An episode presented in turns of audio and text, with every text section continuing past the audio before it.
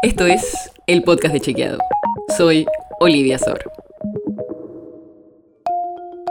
Hoy vamos a hablar de la guerra de Ucrania. Porque ya pasó más de un mes desde ese 24 de febrero cuando las tropas rusas invadieron el territorio ucraniano. Claramente, las consecuencias más importantes de la guerra son las víctimas. De eso no hay discusión. Pero todavía seguimos viendo las consecuencias económicas de este conflicto bélico. Y en eso nos vamos a enfocar hoy. El Fondo Monetario Internacional, el FMI, publicó hace poco un informe que dice que en la economía mundial la guerra tendría tres efectos muy importantes. El primero, una mayor inflación por la suba de los precios de los alimentos y la energía. Rusia y Ucrania son productores importantes de materias primas. Por ejemplo, exportan cerca del 30% del trigo mundial. O sea que por eso, en parte, está subiendo el precio de la comida en todo el planeta. El segundo efecto serían problemas en el comercio internacional y las cadenas de abastecimiento. Y la tercera es una mayor incertidumbre en los mercados financieros. Y todo esto claramente va a impactar de dos formas muy directas. Va a subir la inflación y la producción va a crecer por debajo de lo esperado. O sea, se supone que la economía mundial va a crecer en términos generales, pero menos de lo que se esperaba.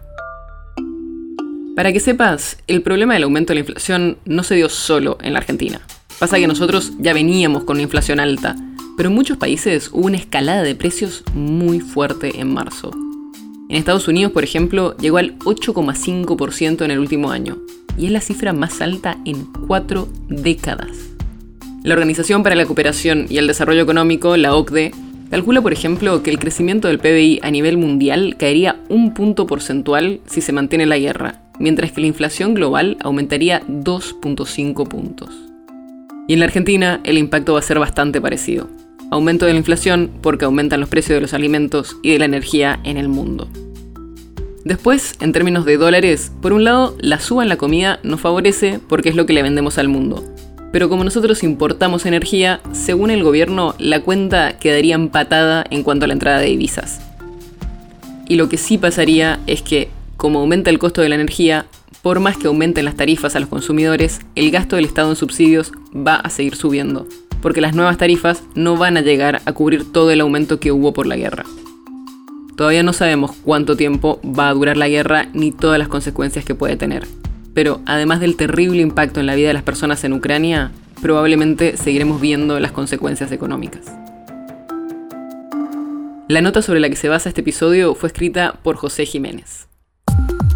Si quieres saber más sobre esto y otros temas, entra a chequeado.com o seguinos en las redes. El podcast de Chequeado es un espacio en el que de lunes a viernes te contamos qué de lo que escuchaste o circuló es verdadero o falso. Te traemos datos para que puedas entender mejor las noticias.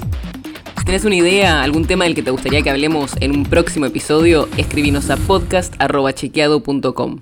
Y si te gustó este episodio, seguinos en Spotify o en tu app de podcast favorita y recomendanos a tus amigos. Es una producción de Chequeado, producción en colaboración con Posta. La producción está a cargo de Martín Slipsuk y Sebastián Chávez, y la edición es de Nacho Guarteche. Yo soy Olivia Sor. Hasta mañana.